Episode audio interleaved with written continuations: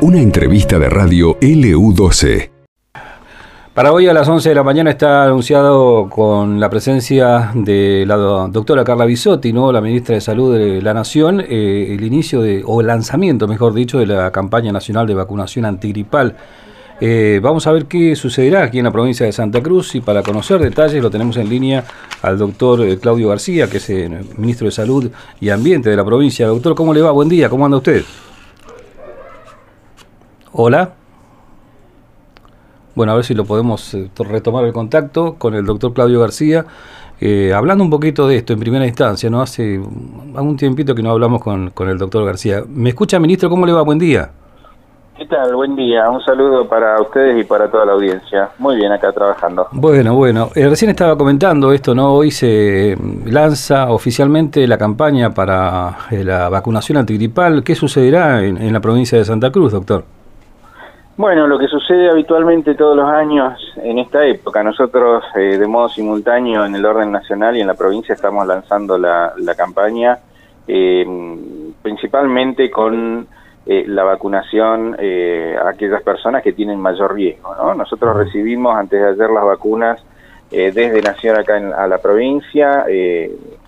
a partir de ahí hicimos la distribución a todas las localidades, están terminando de llegar hoy a todas las localidades y bueno, y desde hoy mismo en toda la provincia comienza a vacunarse, pero principalmente aquellas personas eh, mayores de edad, eh, a los más grandes, si tomamos un poco la, la definición de vacunar a aquellos mayores de 70 años en modo prioritario y al personal de la salud que está expuesto, ¿no? Porque, eh, bueno, sabemos cuáles son las indicaciones que, tiene la vacuna, que es básicamente aquellas personas que tienen mayor riesgo a quienes pueden enfermar más gravemente y bueno, y es el objetivo central. Inicialmente empezamos con este grupo y después vamos bajando en la edad, toda persona que tiene más de 65 años tiene que vacunarse, las embarazadas, los niños entre 6 meses y 2 años tienen que, vacunarse con la dosis pediátrica, por supuesto que es distinta a la que a la que nos llegó ahora, pronto estarán llegando, según nos informaron, las vacunas para niños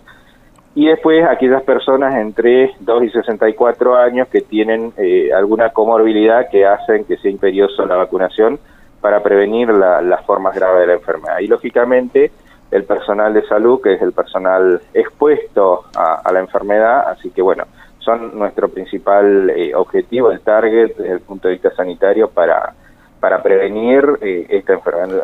Sabemos de que hay una alerta nacional en lo que respecta a la, a la gripe A. ¿sí? Recordemos como para hacer un parangón entre lo que sucedió en la pandemia de COVID y lo que sucedió cuando hubo eh, estos brotes de, gripe porcina, ¿no? Porque la gripe A es la gripe que en su momento generó también un problema sanitario muy grande y que hoy está transformada en endémica porque existe una vacuna, porque existe eh, tratamiento a través de medicamentos antivirales y porque logró eh, dominarse, ¿no? Es un poco lo que nosotros estamos apuntando ahora desde el sanitarismo a que suceda con el COVID. Es decir, nosotros cuando hablamos de, de, que se transforme en una enfermedad endémica, estamos hablando de eso, ¿no? En tener niveles altísimos de vacunación, acceso a una vacuna, acceso a un tratamiento y es lo que eh, se da con la influenza, con la gripe A, que hoy tenemos alerta en, en el país, ¿no es cierto? Hay casos en la provincia de Santa Cruz, eh, los casos son todos casos leves, eh, por suerte, y, eh, a ver, al empezar la campaña de vacunación, ya comienza a generarse esa inmunidad tanto en la persona como en la comunidad que es tan necesaria para evitar los casos graves. Recordemos que previo a la pandemia, los fallecimientos que existían por por influenza, eh, por gripe, eh, eran son números eh, altos en la Argentina, ¿no? Y que hay un mecanismo de prevención que es la vacuna y que hay un tratamiento que son los, los medicamentos antivirales y que bueno están están disponibles para ser tratadas las personas que tengan complicaciones graves de la enfermedad. Claro, se remarcaba un brote también en los chiquitos, ¿no? En, principalmente en lo que es la ciudad de Buenos Aires, Gran Buenos Aires. ¿Acá se dio algo parecido o no sucedió así, doctor? Nosotros tenemos, a ver, es eh, bien disímil las edades en las cuales tenemos. Tenemos personas jóvenes, tenemos niños y tenemos adultos. Eh, a ver, esto esto responde a un, brote, a ver, a una, a contagiosidad que es característica de, la enfermedad, eh, pero como a diferencia de lo que es el COVID, la, situación, eh, a ver, al, tener prevención, al tener tratamiento, es distinta, ¿no es cierto? Pero lo que nos preocupa en el sanitarismo respecto al incremento de los casos de influenza, eh, A o de gripe A son que los mecanismos de prevención que nosotros venimos impulsando para el COVID son los que hacen la prevención también de esta enfermedad. Es decir, que eh, nos hace un llamado de atención a que posiblemente la, utilización del barbijo, el distanciamiento, el lavado de manos frecuente, eh, la aireación de los espacios, eh, no se está haciendo del todo correctamente y eso lógicamente aumenta no solo el riesgo de COVID, sino también el riesgo eh, de la gripe. ¿eh? Si bien lo que sucede o lo atípico es que las provincias del norte argentino, que aún todavía tienen calor, comienza anticipadamente estos, estos brotes, por lo cual se genera esta alerta nacional. Pero en esto queremos ser muy claros con respecto a las medidas de prevención eh, la gripe se previene exactamente del mismo modo como se previene el coronavirus. Entonces, eh, si nosotros seguimos cumpliendo las, eh, los protocolos, las normativas, las recomendaciones, el riesgo de contagiar gripe y el riesgo de contagiar coronavirus disminuyen y eso hace que eh, tengamos menos posibilidad de tener casos graves o que se multipliquen de un modo muy importante. A diferencia del coronavirus, eh, las cepas de los virus que existen en este momento son estudiadas y la vacuna es específica para esa eh, para ese sublinaje o para esa variedad, ¿no? Nosotros eh, en la historia del COVID comenzamos, bueno, con las distintas cepas, ¿no? Bueno, las vacunas en contra de la influenza lo que hacen es tener detectadas los distintos linajes, las distintas variantes del, del virus y proteger a prácticamente todas eh, todas las mutaciones que hayan generado, ¿no? Que eso es lo que nosotros estamos en este momento con COVID tratando de el, el, parangón que hago con el COVID eh, se debe principalmente a que hay una relación casi directa, es decir, el COVID no deja de ser una de las enfermedades respiratorias que es causante de una de las formas de la gripe. Esto, eh, la diferencia es que el coronavirus tuvo eh, un nivel de pandemia y una eh, letalidad y una morbilidad muy importante que por ahí con eh, los, otros virus respiratorios no tuvieron tal magnitud, salvo las, las pandemias que conocimos con anterioridad, con la gripe aviar o con la gripe porcina. ¿Hay algún tipo de condicionamiento, digo, para aquella gente que ha recibido hace poco la vacuna, alguna de las dosis contra el COVID, con respecto a esta vacunación antigripal que se anuncia hoy, doctor? Ninguna simplemente se acceden a los centros de vacunación. Ustedes saben que nosotros estamos, a ver, hemos venido vacunando eh, durante estos tiempos de modo simultáneo con el linaje anterior, con la con la vacuna del año anterior que protege en un alto porcentaje a, a las mismas cepas que están ahora. Hay pequeñas variantes pero no hay ninguna eh, contraindicación de vacunarse con el refuerzo de COVID o con tercera dosis en los casos que sea necesario o, completar el esquema eh, con la vacunación eh, también antigripal. Es decir, no, no tenemos ningún tipo de interacción ni de competencia absolutamente en nada en lo que es la parte inmunológica.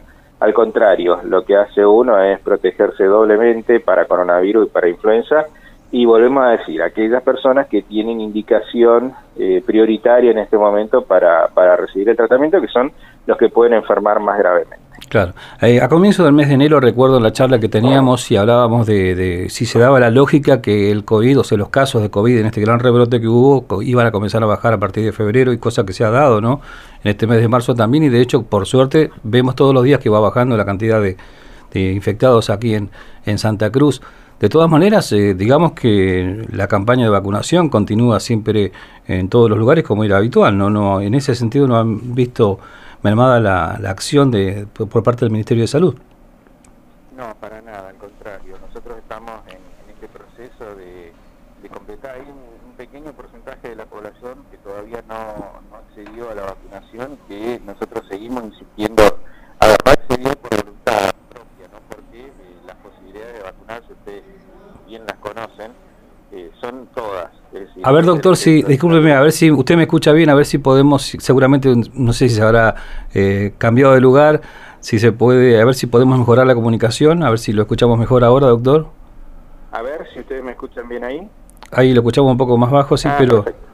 Sí, eh, decía, ¿no? Que, este, bueno, sigue la vacunación, más allá de que hay un grupo quizás minoritario que no se ha vacunado, dice, decía. Sí, correcto. Seguimos nosotros con esa oferta de vacuna en contra de COVID para quien no se ha vacunado todavía, en parte los niños estamos vacunándolos todavía con primera dosis, más algunos adultos que están faltando vacunarse. Eh, eh, tienen todas las posibilidades de acceder al sistema de salud para vacunarse. Es decir, los vacunatorios están abiertos, hay disponibilidad de vacunas, de todos los tipos de vacunas, eh, tenemos el, personal eh, a la espera de la gente que llegue y que se vacune y ahora, lógicamente, sumándole no solo el programa ampliado de inmunizaciones, es decir, el resto de las vacunas que son las vacunas obligatorias para completar calendario en esta recuperación que venimos haciendo de, la vacunación de, los dos años de pandemia, y eh, le sumamos ahora también la vacunación en contra de, de influenza. Pero lo más importante a destacar es que la pandemia no terminó, eh, la pandemia sigue, todavía no podemos hablar de endemia porque no tenemos todavía un tratamiento específico como por ahí sí lo existe para la influenza, un antiviral que mate al coronavirus, todavía no lo tenemos eh, disponible, por lo cual eh, no podemos hablar de, de endemia, sino que seguimos hablando de pandemia y además porque, como bien lo plantean ustedes, si bien son pocos casos todos los días, existen todavía casos y existe circulación comunitaria en tres de nuestras localidades de la provincia de Santa Cruz. Río Gallego, Caleta Libre y Calafate hoy tienen todavía circulación comunitaria y mientras mantengan ese estatus epidemiológico sigue todavía el riesgo en la localidad, ¿no? y en nuestra provincia, por supuesto. Y aparte vemos lo que pasa en otras partes del mundo, no hay que bajar los brazos, digo, ¿no? Porque los rebrotes se siguen produciendo y más nosotros que estamos entrando a la etapa de mayo frío, ¿no? De otoño, invierno, lo que se viene. Y a propósito de esto, eh, ¿se han reunido, se van a reunir, en, eh, seguir reuniendo, digo, en el Consejo Federal de Salud?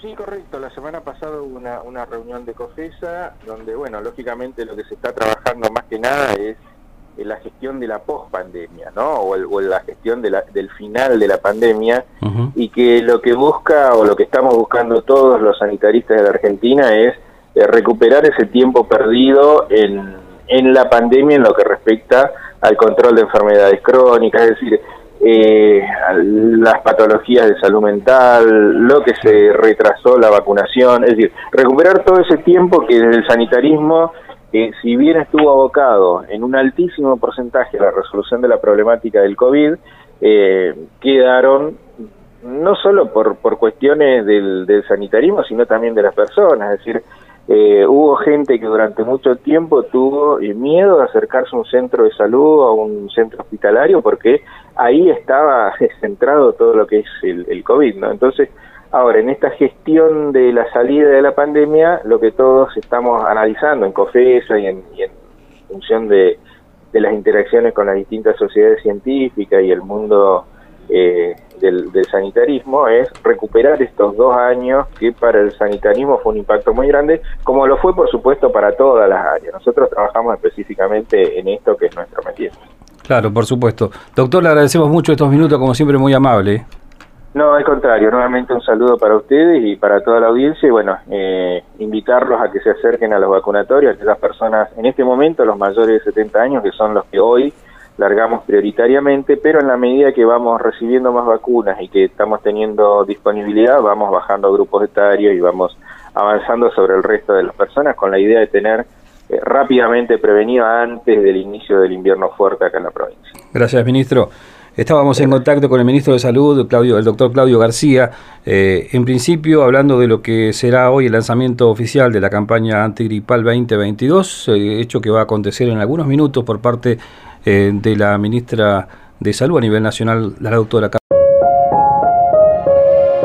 Esto pasó en LU12, AM680 y FM Láser 92.9.